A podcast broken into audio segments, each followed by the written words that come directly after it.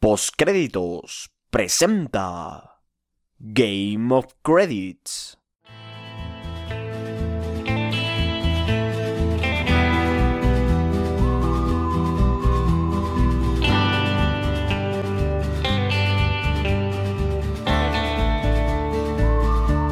Bienvenidos a Game of Credits, un programa de postcréditos. Como siempre, yo soy Juan y los invito a que me puedan acompañar durante la próxima media hora para charlar del cuarto episodio de la octava temporada de Game of Thrones.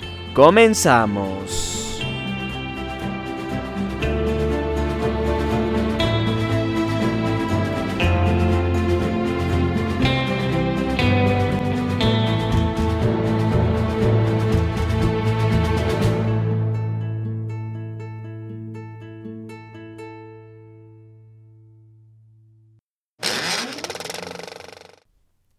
El último Starbucks, vaya.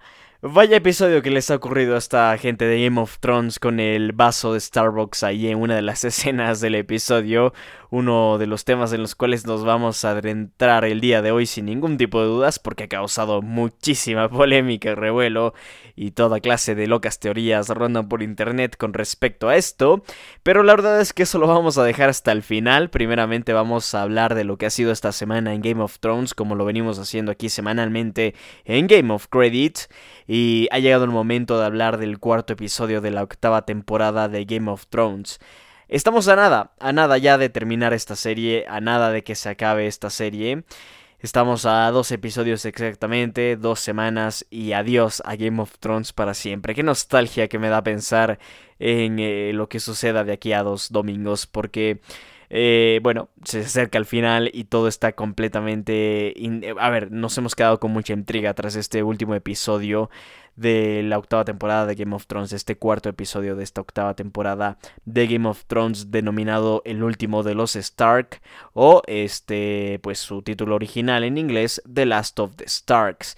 Vamos a hablar de muchos temas con respecto a este episodio, eh, pero primero quiero quiero como que destacar la parte que estaba comentando anteriormente, lo poco que falta ya para el final de la serie y es que se acerca y no quiero que se acabe, porque en estas semanas me he dado cuenta que esta octava temporada se ha estado superando episodio con episodio. No voy a decir que esta temporada ha sido perfecta, ni que se asemeje a las mejores temporadas de Game of Thrones. Yo creo que, como lo comenté en algún episodio de mi recapitulación de Game of Thrones, realmente después de la quinta temporada la calidad eh, comenzó a bajar un poco en la serie, cosa que es normal en el sentido de que estas temporadas, desde la séptima especialmente, están basadas en ninguna clase de, mm, de, de, texto base, digamos, o sea, no hay libros en los cuales se estén basando los, los, escritores, ni los directores, ni nadie para poder hacer estos episodios. Y por lo tanto, evidentemente, ese elemento de George R. R. Martin que se. Eh, a ver, que, que, siempre estaba presente en, en, los episodios de la serie, desapareció. Y por lo tanto, en sí la serie cambió. Luego de si subió o bajó de calidad, yo creo que ya respecta a cada quien juzgar tal cosa. Yo creo que sí bajó un poco la calidad, honestamente. Pero esta octava temporada ha estado en su vida, al menos yo lo veo así. Para mí cada episodio se ha, ha superado el anterior. Eh, el segundo fue mejor que el primero, el tercero para mí fue mejor que el segundo. Y este, y este tercer episodio ha sido muchísimo mejor que el anterior. Y estamos ante un episodio quizás el mejor de la temporada hasta ahora. Para mí es el mejor de la temporada hasta ahora este cuarto episodio, denominado el último de los Stark. Mm, hay muchas cosas de que charlar con respecto a este episodio. El título, eh, el vaso de Starbucks en, el rodaje del episodio. Muchísimas cosas que, comentar al respecto. Pero antes de meternos a todo esto, vamos a hacer como siempre. Vamos a charlar un poquito eh, del episodio en sí, de un resumen de, lo que ocurrió en este capítulo para luego adentrarnos en cada uno de los temas que quiero tratar el día de hoy. Vamos a empezar comentando que este episodio fue escrito por los creadores y productores ejecutivos David Benioff y D.B. Weiss y fue dirigido por David Nutter. Este cuarto episodio de la octava y última temporada de la serie dramática de fantasía medieval de HBO Game of Thrones este sirve de transición entre la batalla de Winterfell y la gran guerra entre Daenerys Targaryen y Cersei Lannister.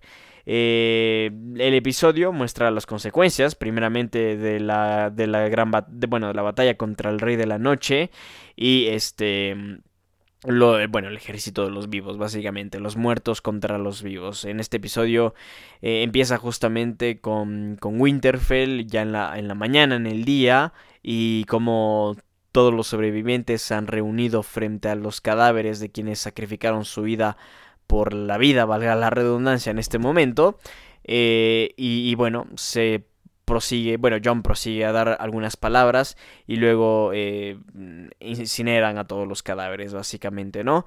Luego se comienzan a desarrollar más cosas y justamente vamos a comenzar a, desentrañar un poco cada parte de este episodio, empezando por el argumento de Winterfell, donde que el norte quema a los muertos en las piras eh, funerarias, perdón, mientras que John da un discurso sobre cómo deben mantener vivos en sus, en sus recuerdos, perdón, a los muertos. Más tarde, en el comedor, Daenerys legitima a Gendry como un Baratheon y lo nombra señor de Bastión de Tormentas.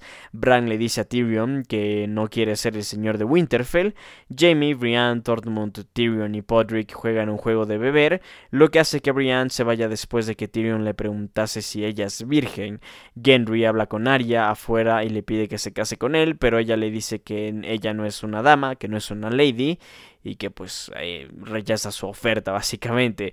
Luego Jamie va a la habitación de Brienne y tiene relaciones sexuales con ella. Sí, este momento que muchos estaban esperando seguramente finalmente se dio en este cuarto episodio de la octava temporada. Luego Daenerys se enfrenta a Jon y le dice que no le cuente su parentesco a nadie, pero él responde que tiene que contárselo a Arya y Sansa. Daenerys quiere asaltar King's Landing, pero Sansa no está de acuerdo, y deciden luego que Jon y Ser Davos tomen el castillo real mientras que Daenerys y su flota naveguen eh, a Dragonstone y Jamie se quedará en Winterfell. Son las decisiones que se toman en una reunión que tienen todos previo a lo que va a ser la batalla con Cersei Lannister. Afuera, Arya y Sansa le confiesan a Jon su desconfianza en Daenerys y Jon acaba confesando el secreto de su origen. Bron aparece para matar a Jaime Tyrion, pero le ofrecen Alto Jardín o High Garden a cambio de sus vidas. Luego Arya se une al perro en el camino de King's Landing y Sansa le expresa a Tyrion su preocupación de que Jon vaya a King's Landing. Más tarde Brienne le cuenta a Jaime lo que hizo Cersei eh, y esa noche Jaime se escapa para ir a King's Landing a pesar de que Brienne le, le, ruega que se quede.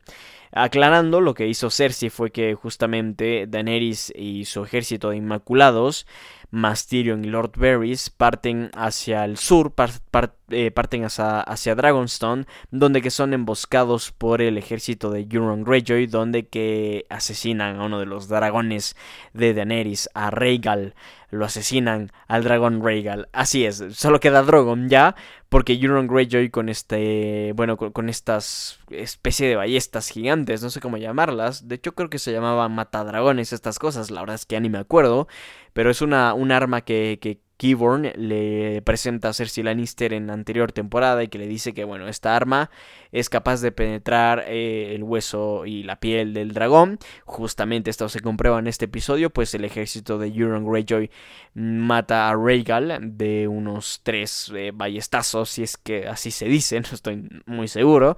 Y luego Euron Greyjoy comienza a disparar a, a la flota de Daenerys Targaryen y todos los que iban en esta flota terminan este, en el mar buscando ah, de alguna u otra forma llegar a la orilla.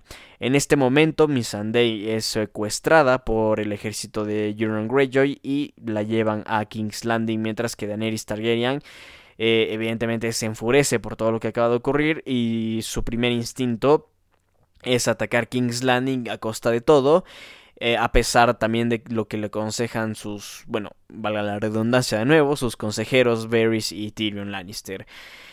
La verdad es que eh, este momento es súper impactante y justamente esto es lo que Brian le cuenta a Jamie eh, de lo que Cersei había hecho con, el ejército de Daenerys y Jamie se escapa de Winterfell para ir a desembarco del rey esto a pesar de que Brian le ruega, pues, pues Brian le dice a, a Jamie que, que, es un buen hombre y que, y que, no es tan, a ver, que no es malo como, como su hermana y que por lo tanto debería quedarse.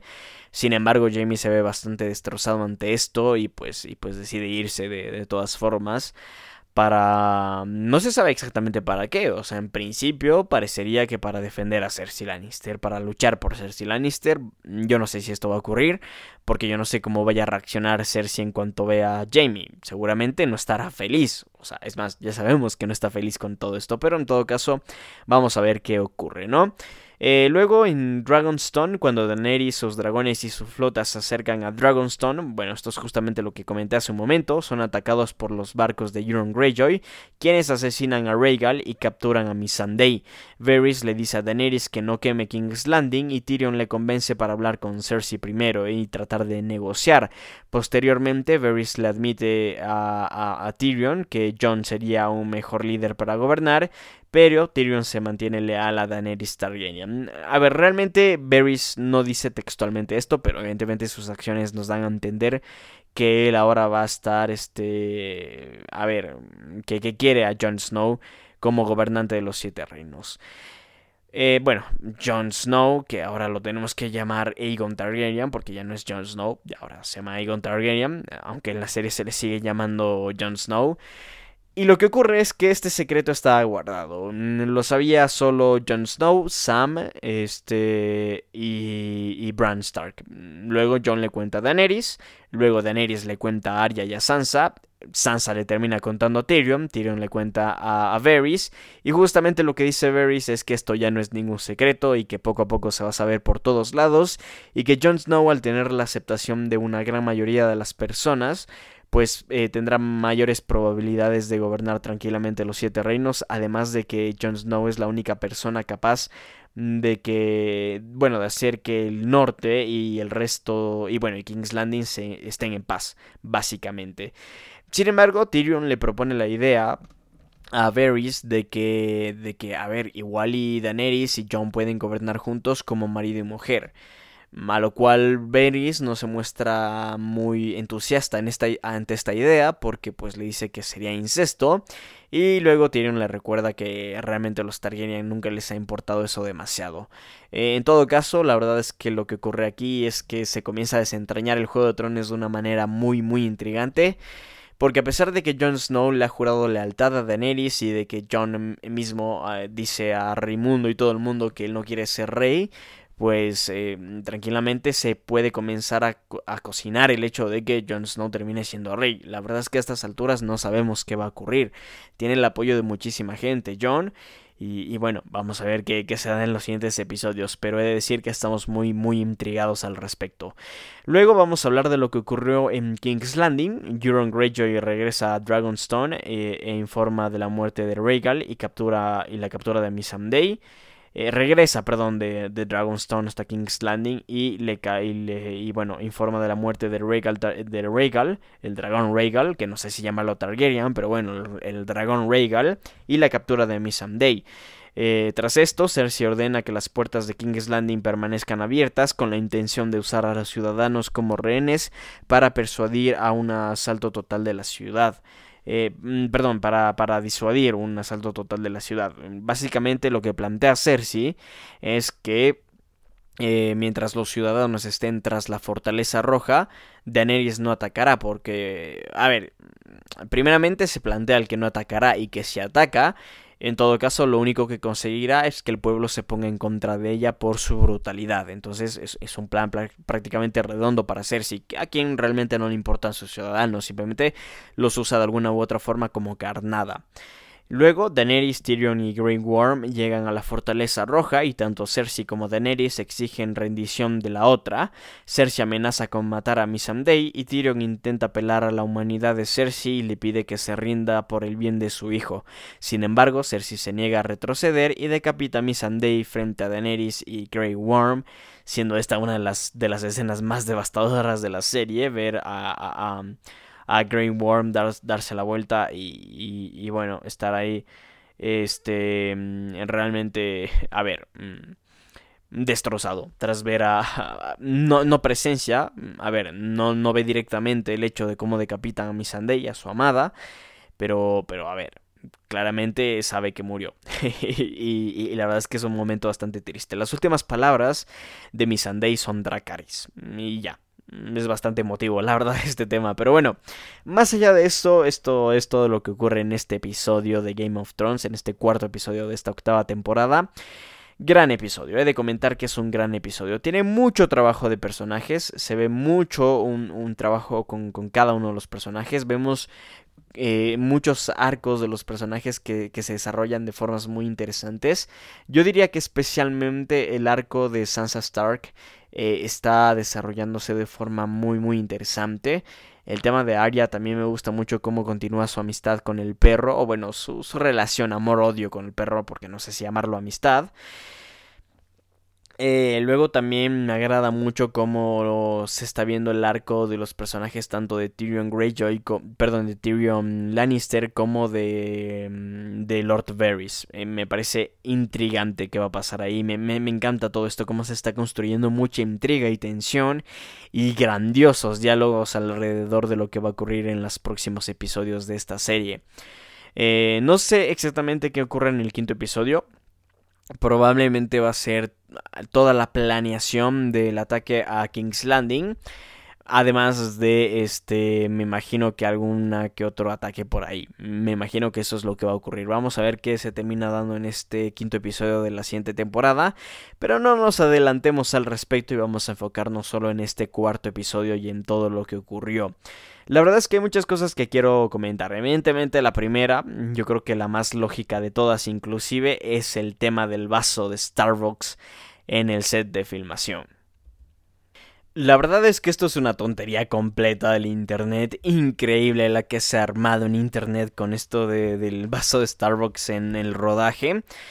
Para quienes no hayan identificado todavía la escena, aunque me parece muy difícil que no lo hayan hecho ya, porque está en todos lados y hay miles de memes y demás cosas, pero por si acaso, para quien no haya identificado esta, mm, el vaso de Starbucks en este episodio de Game of Thrones, se encuentra justamente en los festejos de en Winterfell tras la batalla con el Rey de la Noche.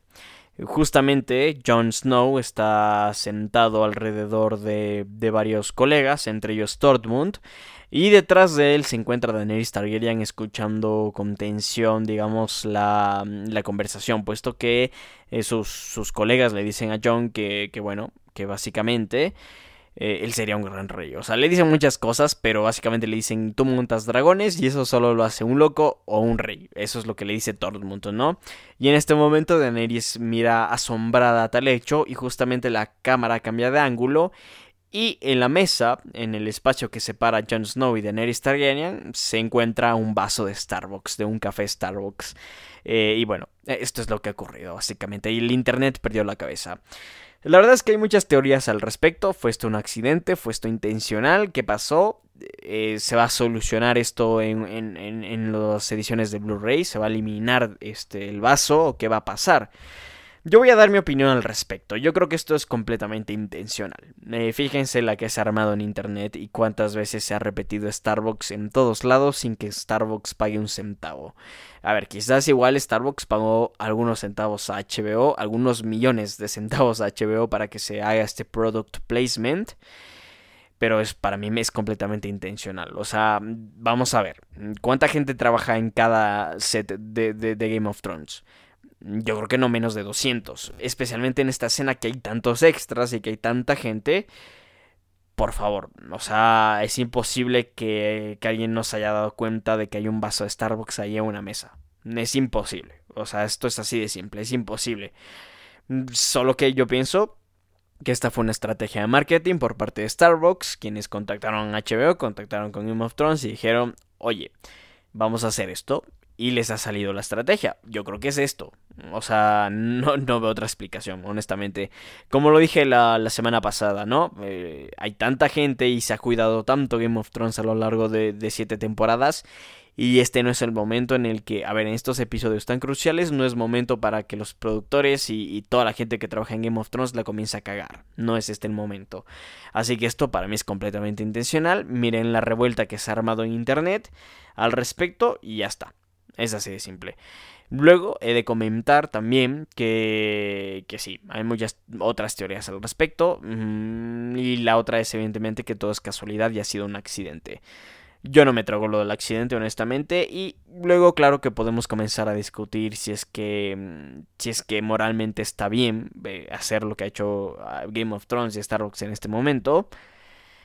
Eso ya queda para quien juzgarlo, ¿no? A mí.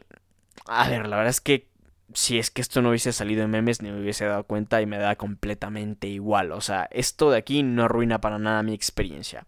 Si es verdad que le quita un poco de magia a la serie, eh, que le quita un poco de magia al episodio, pero no arruina para nada mi experiencia. Que, que a ver, vuelvo y repito, que si Internet no hacía de esto una bomba, yo igual ni me daba cuenta del vaso de Starbucks ahí en el episodio honestamente, no me hubiese dado cuenta, me hubiese dado completamente igual, no me hubiese importado para nada. Y, a este punto, la verdad es que no me importa para nada. Lo que sí he de decir es que me he reído muchísimo con varios memes que, que, están circulando por internet. Está, está genial, está genial. y bueno, está bastante bien. En todo caso, eh, yo creo que hasta aquí vamos a dejar este tema del vaso de Starbucks. Me lo he quitado de encima un poco antes de lo que pensaba. Pensaba guardármelo hasta el final. Pero he decidido que ha sido un buen momento ahora para charlar de, del vaso de Starbucks. Para ver si ahora comenzamos a hablar de otros temas un poco más importantes e interesantes con respecto a este episodio. Quiero empezar este, tocando el tema de, de en sí una opinión general del capítulo, de lo que me ha parecido a mí. A mí me ha gustado mucho este capítulo. Estoy viendo mucha gente que se sigue quejando con respecto a la calidad de la serie. Yo creo que lo que comenté antes, esta serie no se ha mantenido perfecta, no ha sido constante estas últimas temporadas en cuanto a calidad respecta. Pero honestamente no estamos ante un bodrio de serie tampoco. O sea, no estamos ante una serie pésima, eh, insufrible y demás. No, para nada. Estamos ante una serie que si bien es cierto, la calidad no se ha mantenido con respecto a las anteriores temporadas, a mí me sigue gustando y me sigue pareciendo espectacular. Especialmente este último episodio me ha, me ha recordado mucho a Game of Thrones de antes, ¿no? Diálogos muy, muy intensos, muy interesantes este, una dirección magistral, los personajes en constante intriga, en constante desarrollo. Y, ese, en ese sentido me ha parecido genial. Yo creo que el episodio ha estado bastante bien desde esa perspectiva.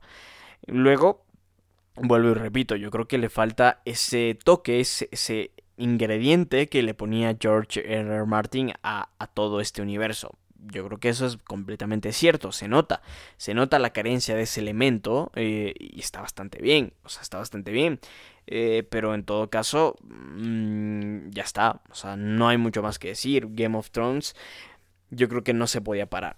O sea, simplemente, yo sé que mucha gente hubiese dicho, o mucha gente dirá, bueno, pues ya está, que paren el rodaje de la serie, que continúen cuando hayan los libros. Mm, eso es algo completamente idealista, completamente imposible de que ocurra jamás, por el simple hecho de los actores. O sea, a los actores no les puedes poner en stand-by por yo que sé, 3, 4 años hasta que salgan los libros y de ahí llamarles y decirles, oye, Emilia Clark, vente y grabamos una temporada de Game of Thrones. No. Así no funciona esta industria, así no funciona este negocio y honestamente ningún trabajo funciona así. Vamos a ver, o sea, pongámonos a pensar en otros trabajos mm, que más o menos se relacionan en cuanto a la industria del cine. Vamos a hablar de futbolistas, por ejemplo, ¿no? O sea, los futbolistas no les dices, oye, pues, ¿sabes qué? Eh, mi proyecto acá con mi equipo de quedar campeón está parado ándate trabaja en otro, ándate a jugar en otro equipo durante tres años y pues te llamo en tres años o te llamo cuando a mí me dé la gana y te digo, oye, ya está mi proyecto para ser campeón, vente y, se cambió conmigo. No, así no funciona. Ninguna profesión funciona así. Este tema de, la industria del cine y la televisión es aún más complejo porque se mueven millonadas de dinero. Y pues simplemente la serie tenía que continuar. No creo que hay que buscar culpables al respecto porque mucha gente también le echará culpa a George R. R. Martin seguramente este señor nos esperaba que, que, se termine convirtiendo en el fenómeno que se ha convertido la serie. Y, ya está. Básicamente eso ocurre. Luego, a mí me gusta mucho. La verdad es que para mí está bastante bien la serie. No ha bajado demasiado en calidad. Me sigue gustando muchísimo. Vuelvo y repito, insisto que este episodio me ha gustado muchísimo. Me ha parecido uno de los mejores de la serie sin ningún tipo de dudas. Eh, y es mejor que el anterior episodio, es mejor que el segundo episodio, es mejor que el, que el, primer episodio. Me parece el mejor hasta ahora esta temporada, me parece uno de los mejores de la serie, me ha gustado muchísimo. Y este es el Game of Thrones que quiero ver hasta el final. Quedan solo dos episodios, recordemos eso, quedan solo dos episodios.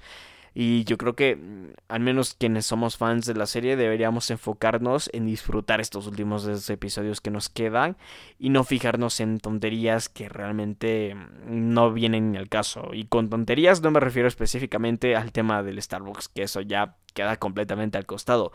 Con tonterías me refiero a que si bien es cierto faltan ciertos ingredientes que las anteriores temporadas sí tenían, pues yo creo que hasta por lógica estas temporadas no pueden tener. Estamos hablando que es una serie de ocho temporadas también. Y para mí ocho temporadas es igual un poco demasiado. O sea, para una serie de este estilo me parece ya sobrepasarse. Vamos a hablar, por ejemplo, de Breaking Bad. Breaking Bad a mí me parece una serie perfecta, tiene cinco temporadas y ya está. Ese es un número que me parece perfecto para este tipo de series. 6 igual están bastante bien, pero ya en Game of Thrones estamos en la octava temporada y es normal que ciertas cosas comiencen a parecer un poco extrañas, que algunos errores que igual ya antes deslizábamos ahora nos comienzan a molestar porque ya llevamos 8 temporadas con, con, con una constante, digamos. Entonces, mm, creo que es normal que este tipo de cosas comiencen a salir eh, a flote pero siento que, deberíamos mantenerle la esperanza, la fe y la magia a la serie. Y creo que deberíamos respetar la magia de la serie que para mí no se ha perdido, para mí sigue intacta y está ahí.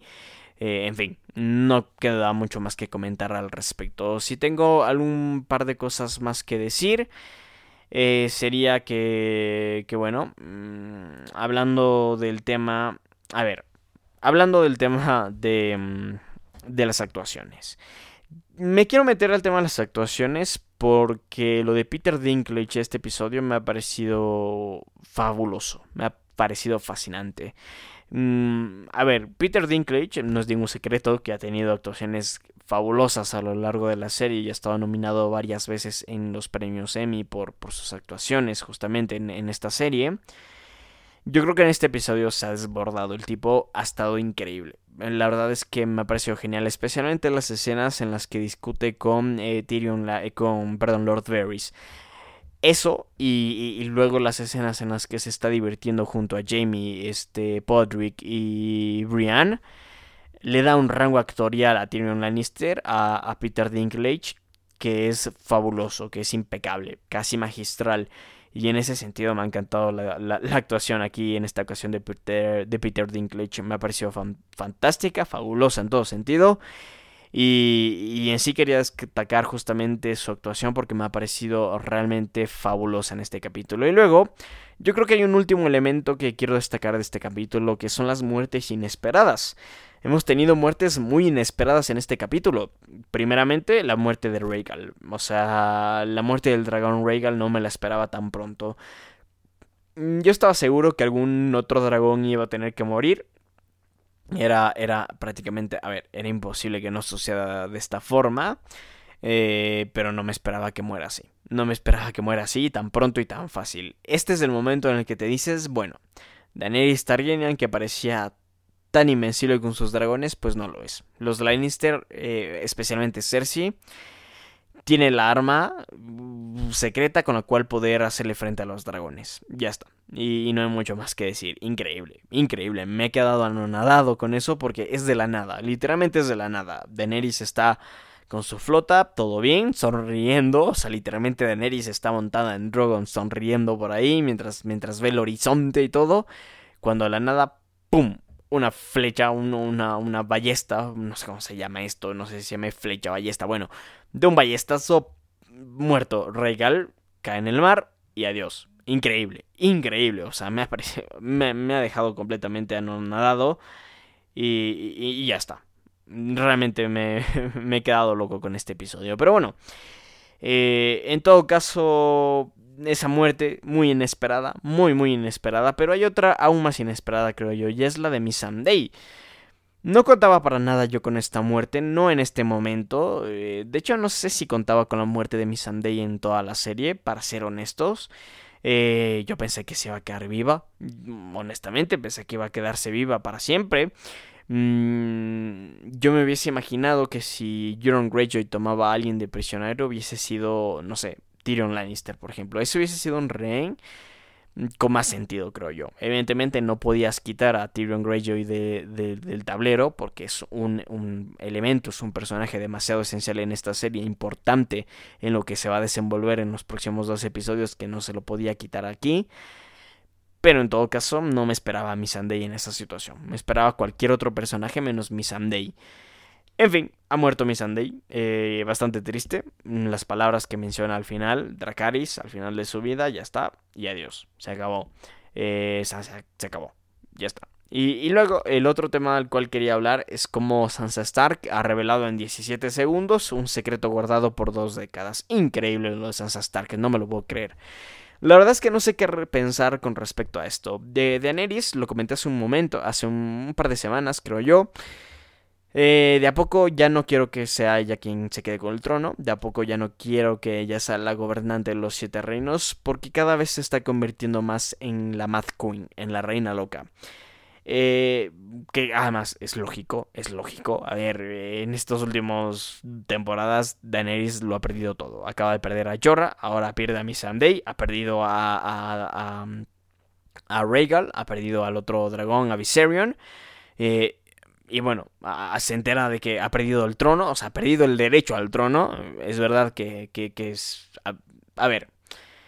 Sí, ha perdido el derecho al trono. Mm, ya no es la heredera legítima del trono, ahora es Jon Snow, básicamente. Pero claro, si Jon renuncia, ya no lo es, ¿sabes? O sea, a eso me refiero. Pero sí, ha perdido el derecho legítimo del trono, ya ha perdido tantísimas cosas de Daenerys que es normal que la locura le comience a brotar, ¿sabes? No la culpo para nada.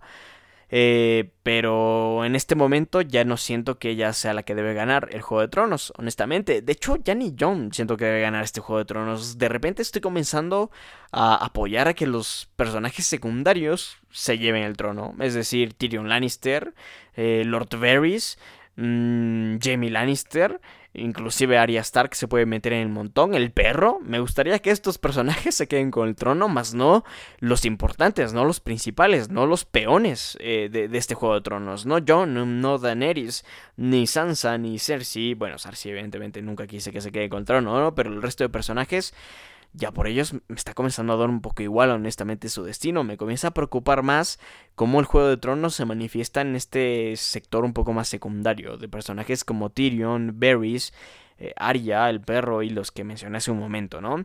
Luego otro tema muy interesante que ocurre en este episodio que me gustó mucho, he de decir, he de mencionar, he de destacar, es el tema de, de Gendry Baratheon, quien ya ha sido nombrado legítimamente un Baratheon por parte de Cersei Lannister, se le ha entregado Bastión de Tormentas, y lo que más me ha gustado de esto es cómo va con Arya, le pide matrimonio y Arya le rechaza, le dice yo no soy una lady y me encanta como su convicción se mantiene intacta desde la primera temporada. El tema de, de Arya Stark. Me encanta, me encanta, me encanta. Me ha parecido fabuloso y muy poderosa esta escena. Muy poderosa la escena en la que Arya le dice, ¿sabes qué? Todo, todo muy bueno, todo muy rico, pero pues ya no. Hasta ahí llegamos. Yo no soy una lady y me voy. Se sube un caballo y se va con el perro a King's Landing a terminar este unfinished business, ¿no? Negocio sin terminar, básicamente. Pero bueno, no queda mucho más que contar de este capítulo, más que decir que me ha gustado muchísimo, que estoy muy feliz, muy contento y que no puedo esperar a que sea Domingot de nuevo para ver otro episodio de Game of Thrones. En todo caso, me voy a despedir aquí, no sin antes recordarles que me pueden seguir en Twitter como arroba postcréditos1 en, perdón, en Facebook e Instagram como arroba postcréditos98 y además me pueden escribir al correo este de postcréditos98 arroba gmail.com con cualquier comentario o sugerencia que tengan para nosotros. Les recuerdo que como siempre yo soy Juan y nos estaremos escuchando en la próxima. Adiós.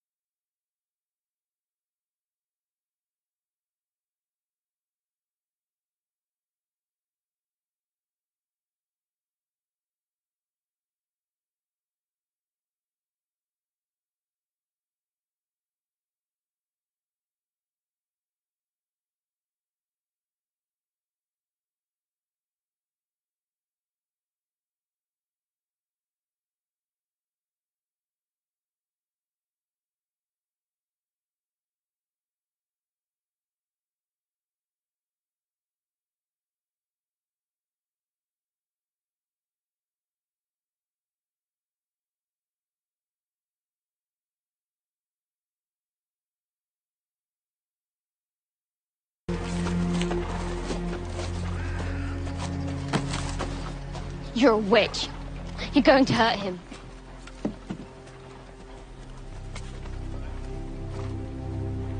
I see a darkness in you. And in that darkness, eyes staring back at me.